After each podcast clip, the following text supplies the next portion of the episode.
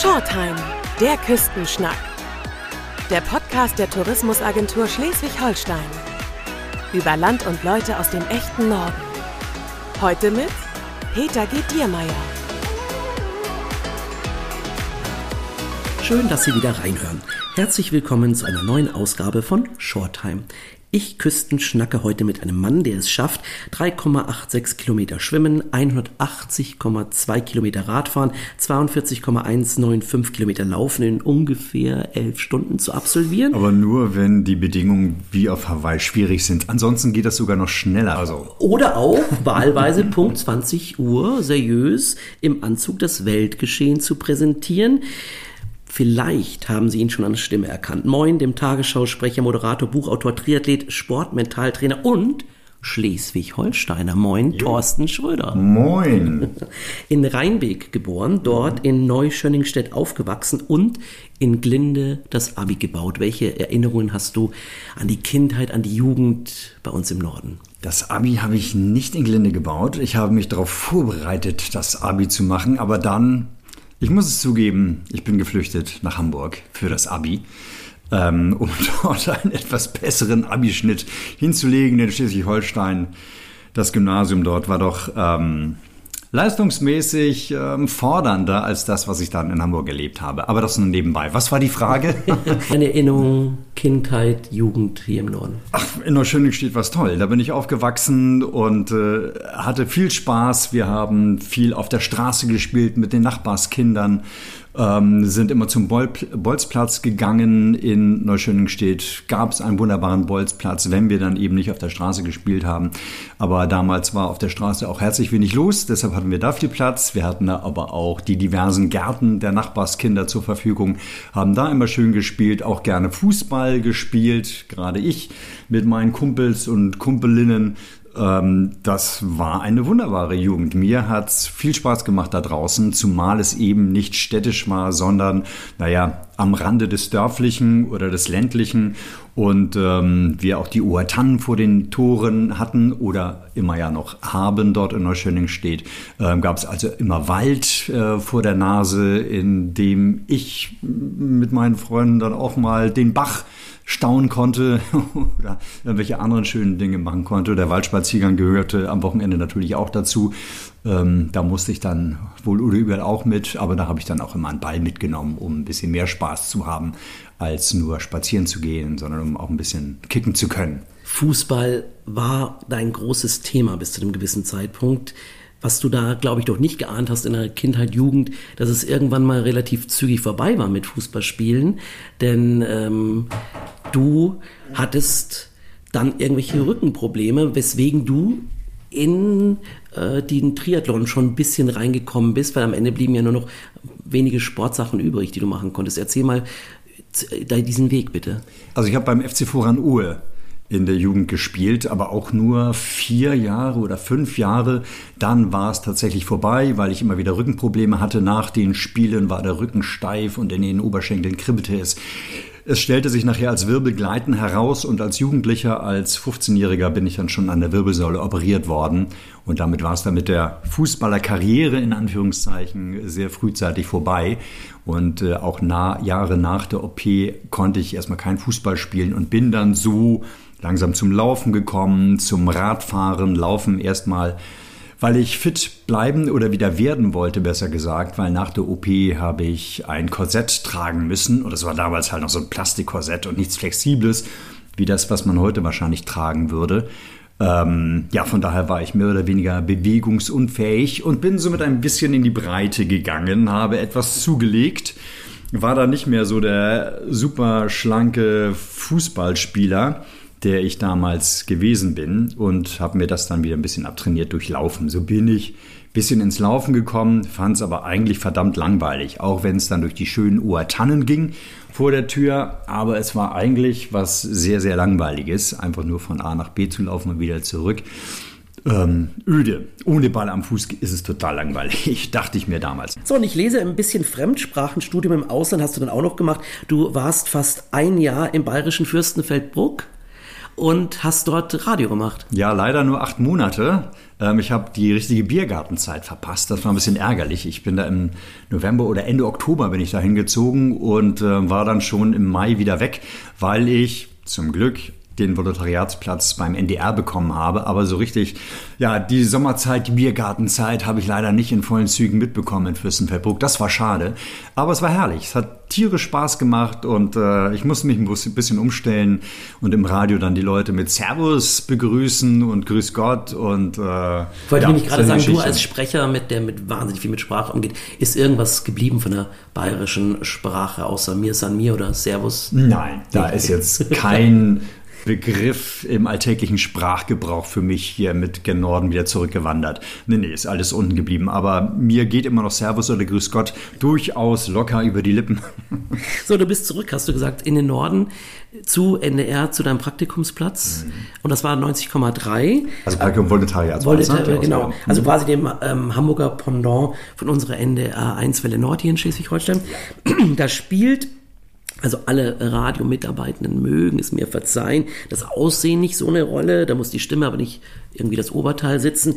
Wie kam der Wechsel ins Fernsehen dann zustande? Ja, erstmal, was du da ansprichst, das ist natürlich ganz schön, weil ich mich dann zum Frühdienst nicht rausputzen muss. Ich muss mich nicht rasieren, ich muss mich nicht schick anziehen, sondern kann meine fluffy Jeans anziehen und mein Schlabberpullover. Und das ist alles egal, ob ich äh, mit äh, tiefen Rändern unter den Augen äh, vors Mikro trete, weil es sieht ja keiner.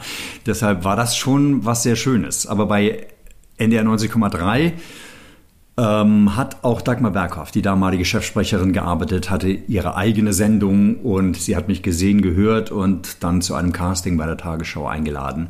Und schwupps hatte das funktioniert mit dem Casting und ich bin bei der Tagesschau gelandet. Fand es im ersten Moment Natürlich großartig, logisch. Tagesschau ist ein Hammer, keine Frage. Aber es war so schön bei NDR 90,3. Es waren so fantastische Kollegen. Ähm, so großartige Mitarbeiter gibt es bestimmt auch in Schleswig-Holstein bei der Radiosendung, äh, bei, den, bei der Radiowelle. Ähm, bei 90,3 gab es sie auf jeden Fall und es fiel mir sehr schwer, da den Hut zu nehmen und Abschied zu nehmen. Dachte noch, ich könnte das im wöchentlichen Wechsel machen, eine Woche Radio, eine Woche Fernsehen, aber ging nicht. Dagmar Berghoff wollte mich Vollzeit und das war dann letztlich auch völlig okay. Ja, so und dann das Flaggschiff geentert am 20. September 2007. Es war ein Donnerstag. Sah man dich zum ersten Mal in der Hauptausgabe. Die Nachrichten sind vergleichsweise immer noch genauso bescheiden, aber dann hat sich denn in der Art der Arbeit was für dich geändert in über 15 Jahren als Anchorman? Hm, also die Arbeit ist eigentlich die gleiche geblieben. Ich äh, lese das vor, was die Redakteure schreiben. Ähm, das passiert mittlerweile im Stehen, aber mittlerweile ist auch schon wieder neun Jahre her. Früher gab es das im Sitzen. Ich finde es schön, dass wir jetzt alle stehen. Das ist ein bisschen befreiter äh, und lockerer. Aber ansonsten ist die Arbeit an sich die gleiche. Das verkünden, was die Redakteure über den Tag recherchieren, zusammentragen und dann zu einer hoffentlich kompakten, äh, gut verständlichen, schönen Nachricht zusammentragen und zusammenschreiben. Also da habe ich mit der Redaktion mit der redaktionellen Auswahl und mit dem Schreiben des Textes der Nachricht gar nichts zu tun. Ich bin tatsächlich bei der Tagesschau nur der, in Anführungszeichen, nur natürlich, ähm, nur der Verkünder dessen, der was Bote, die Redakteure, ja, der Bote, der zum Glück noch nicht geköpft wurde, ob der schlechten Nachrichten. Ähm, ja, genau, das hat sich nicht geändert. Und, und, und, technisch hat sich auch viel geändert, mal der Tisch höher, ja. mal tiefer, aber das ist dann Na etwas, gut, das hat sich natürlich geändert. Früher haben wir wirklich vom Blatt abgelesen, da hatten wir wirklich nur das Blatt, das ist die große Veränderung. Ähm, dann wurde so langsam der Teleprompter eingeführt, aber auch wirklich Schritt für Schritt die Veränderung bei der Tagesschau sollten und sollen immer noch nur in ähm, homöopathischen Dosen daherkommen, also ganz klein, fast unmerklich. Aber so wollen wir dann natürlich einigermaßen ähm, uns auch weiterentwickeln und modern bleiben.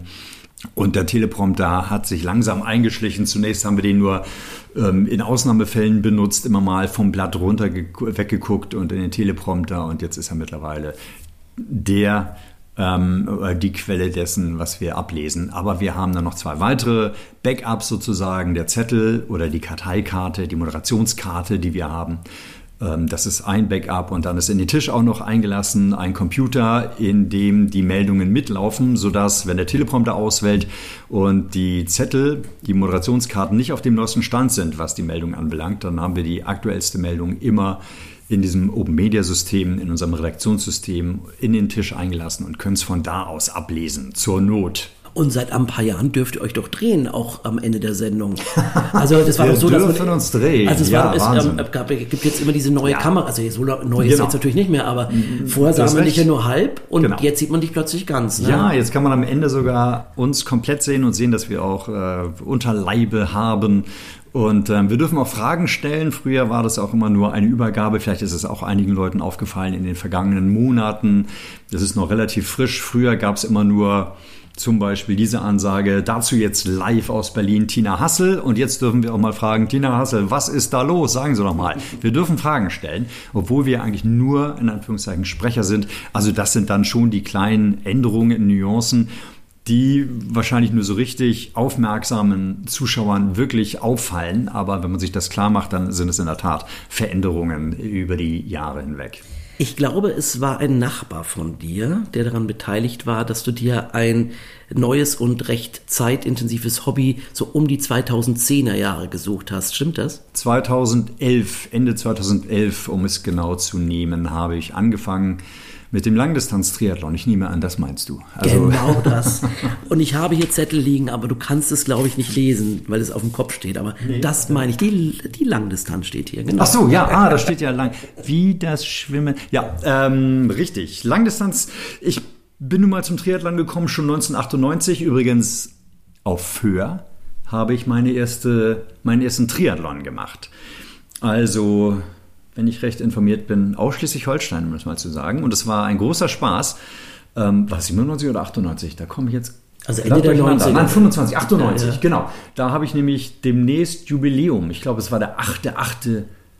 8. 98 kann das sein? Das klingt toll Weil, ich glaube, klingt gut, ne? Ja. Und ich habe da somit bald 25-jähriges Jubiläum, dass ich eben dann vor 25 Jahren meinen ersten Triathlon gemacht habe und somit da in eine Geschichte reingerutscht bin, die nicht absehbar war, äh, deren Entwicklung nicht absehbar war und von der ich auch nicht weiß, wo das alles noch enden soll. Aber ich habe ja schon tolle Sachen damit erlebt. Also, 98 erster Triathlon. Es steigerte sich irgendwann nach 13 Jahren, dachte ich mir, neue Herausforderung wäre gar nicht schlecht. Ein Nachbar von mir hat Langdistanz-Triathlon gemacht. Ich hielt ihn für bekloppt, weil dieses ganze Training ist total irre. Ähm, ich kann dazu eine kleine Geschichte erzählen, die ich dazu immer gerne erzähle, weil ich die ähm, sehr exemplarisch fand für meine Einstellung damals. Diesen Nachbarn habe ich einmal sonntags nachmittags getroffen. Ich kam gerade vom Bäcker mit äh, Kuchen in der Hand, um mit meiner Freundin oben auf dem Balkon Kaffee, Kuchen zu mir zu nehmen, zu uns zu nehmen.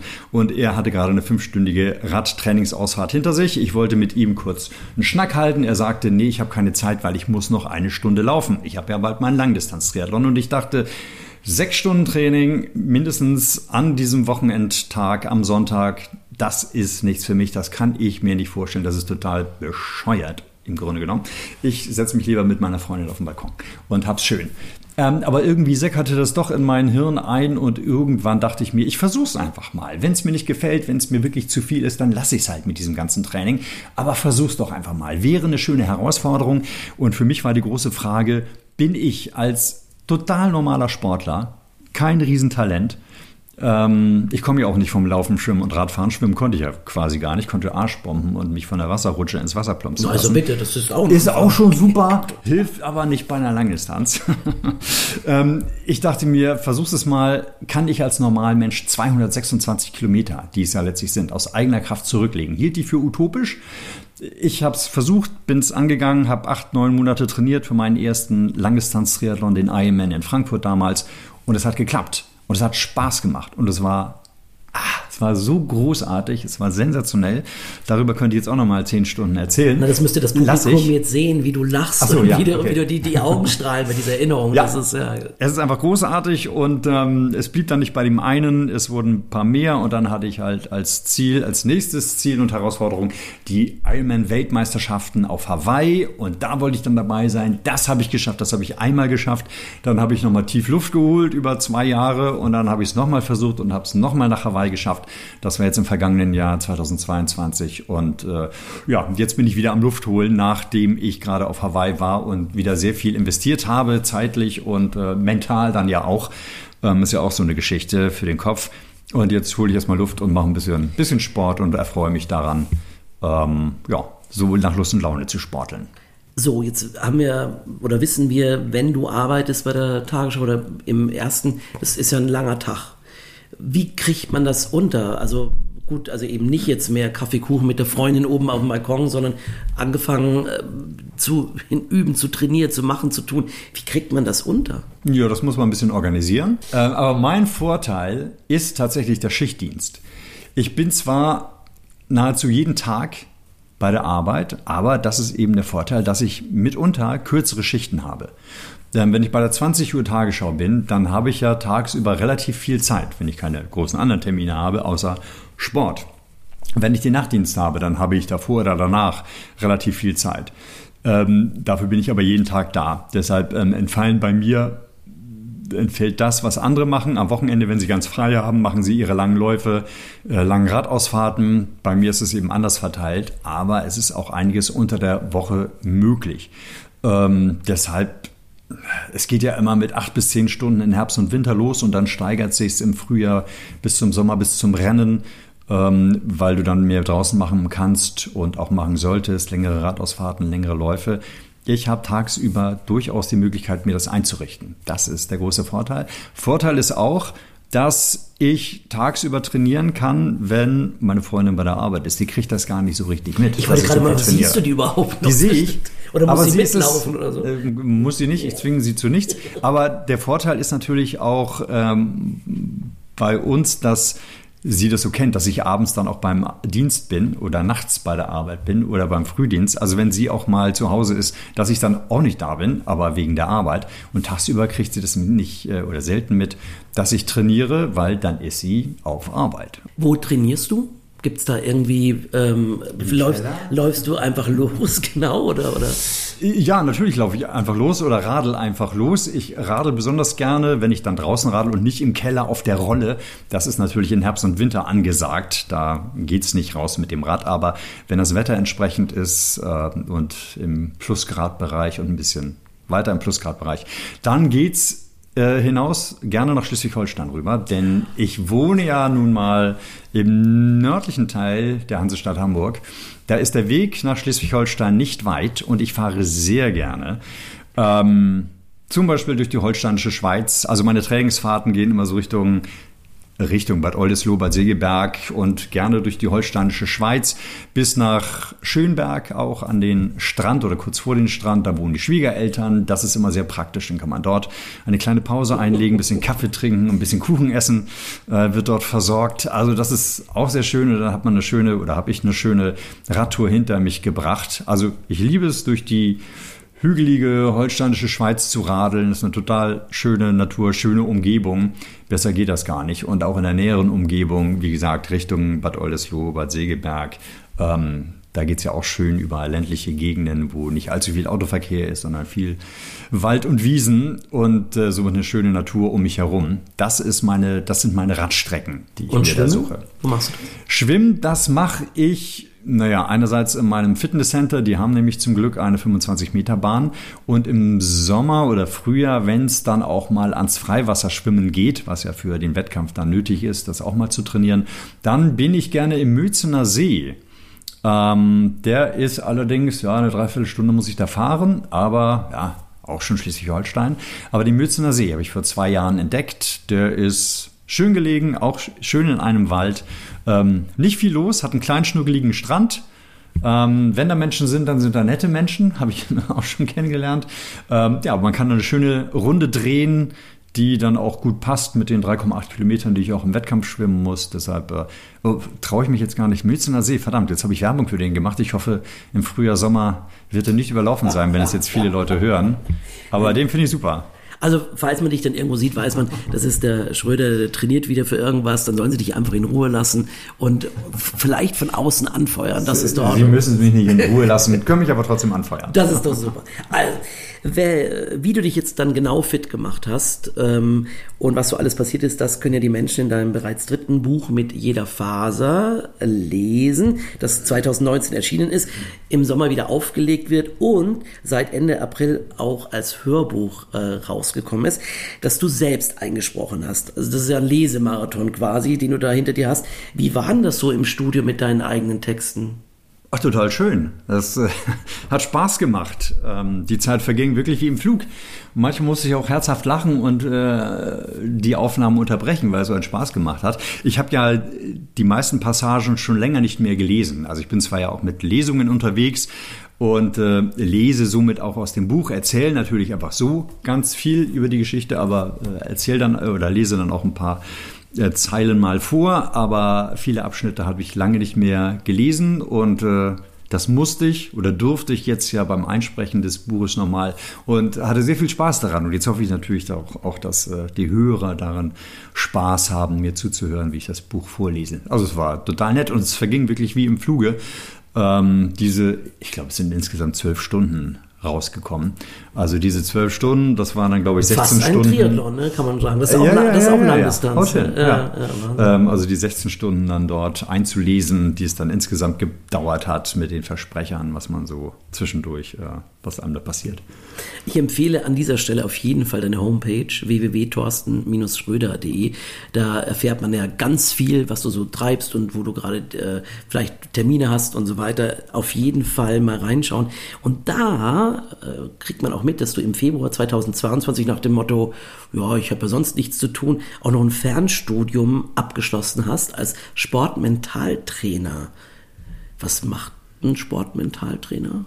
Also ein Sportmentaltrainer trainiert vor allen Dingen wahrscheinlich Sportler, wenn es um mentale, psychische, kopftechnische Probleme geht, wenn sie zum Beispiel zu aufgeregt sind vor einem Wettkampf, um sich zu konzentrieren, dann kann ein Sportmentaltrainer sie auf die Spur bringen und denen helfen, ruhiger zu werden und sich auf ihre Leistungsfähigkeit zu konzentrieren. Aber ähm, für mich ging es erstmal darum, ein bisschen tiefer einzusteigen in dieses Thema mental, Mentaltraining, Psyche, Sport, weil bei der Langdistanz spielt es eine immens große Rolle was mir zunächst nicht so klar war, weil ich intuitiv zum Glück recht gute Mentalstrategien habe, um so eine Langdistanz durchzustehen oder um das Training durchzustehen, um mich zu motivieren, sowohl im Training als auch im Rennen selbst. Also es hat wunderbar geklappt oder auch um meine Panikattacke im Wasser, die ich davor hatte, um sowas zu bewältigen. Da musst du halt überlegen, was mache ich im Kopf, damit diese Panikattacke nicht mehr vorkommt? die kam, weil, so weil, weil überall Wasser ist oder weil du keinen ja, Grund mehr hattest? Oder wie, oder, ja, oder? die hat eine komische Geschichte. Ich habe mal ein Triathlon hier in Hamburg gemacht, wie jedes Jahr eigentlich, und äh, hatte da nochmal mein Neopren so zurechtgezuppelt vor dem Start, unmittelbar vor dem Start und das Material war offenbar schon ein bisschen porös, sodass ich beim Zurechtzuppeln mir einen sehr breiten Riss auf Bauchhöhe eingefangen habe in meinem Neoprenanzug. Ähm, ich habe mir da erstmal nicht viel bei gedacht, aber natürlich lief der Neopren dann voll Wasser, blähte sich auf und gefühlt war es dann während des Schwimmens so, als würde mich dieser Neoprenanzug hinunterziehen in die Tiefen des Wassers und äh, kurzzeitig dachte ich dann, ich würde gleich ertrinken und auf dem Boden der Alster elendig ähm, zugrunde gehen. Ja, ich konnte dann den Neopren während des Schwimmens irgendwie abstreifen, nein, beziehungsweise ich bin erstmal zu einem DLRG-Paddelboot geschwommen, habe mich da festgehalten, war somit in Sicherheit, habe dann den Neopren äh, abgestreift, was ja auch nicht so einfach ist mit einer Hand, weil das Ding äh, hängt ja auch fest.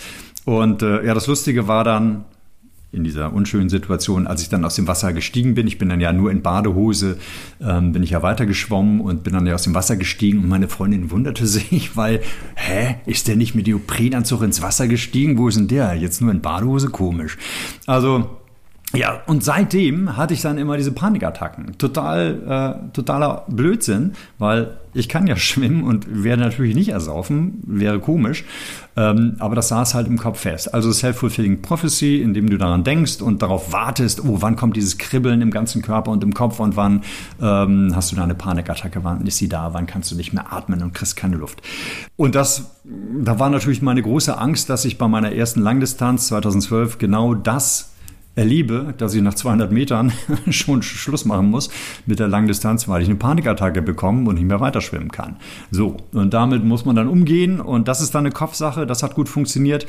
Und ich habe auch im Verlauf der weiteren Rennen gesehen, dass andere Leute, von denen ich glaube, dass sie eigentlich besser trainiert waren als ich, dass sie aber beim Laufen oftmals ähm, die Biege gemacht haben und nicht durchgezogen haben oder aus äh, irgendwelchen anderen Bereichen plötzlich nicht mehr leistungsfähig waren, weil sie eben die falschen Gedanken hatten und ähm, damit mit irgendwelchen Dingen nicht zurechtgekommen sind, weil sie meinten, die Marathonstrecke, die ich noch laufen muss, die ist jetzt viel zu lang und ich kann nicht mehr und ich schaffe das alles nicht mehr. Und solche Gedanken solltest du nicht haben, sondern ähm, da sollte man doch eher positiv denken und äh, sich vielleicht auch vorher zurechtlegen, woran denke ich, was visualisiere ich, wie motiviere ich mich, um auch durch harte Situationen, die unweigerlich kommen bei 226 Kilometern, wie schaffe ich es, gut ins Ziel zu kommen, ja, und die ganze Zeit leistungsfähig zu bleiben. Und das fand ich sehr, sehr spannend und habe mich da einfach mal in dieses Studium geschmissen und äh, dann eben den Abschluss da noch gemacht.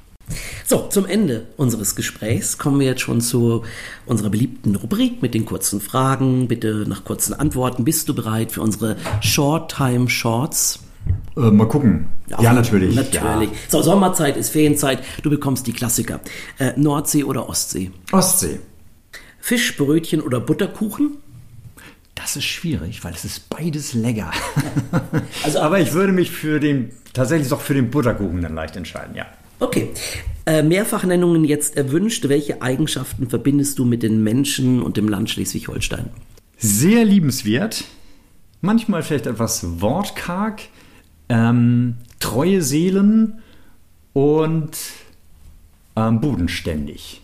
Herzlichen Dank für das nette Gespräch, lieber Thorsten Achso, das war schon. Oh ja, ähm, sehr gerne. Ich danke auch. Das war Shorttime, der Küstenschnack für heute. Tschüss, bis zum nächsten Mal. Tschüss. Das war eine neue Folge von Shorttime, der Küstenschnack. Der Podcast der Tourismusagentur Schleswig-Holstein. Wenn Sie mehr über Land und Leute aus dem echten Norden erfahren möchten, besuchen Sie uns unter sh-tourismus.de.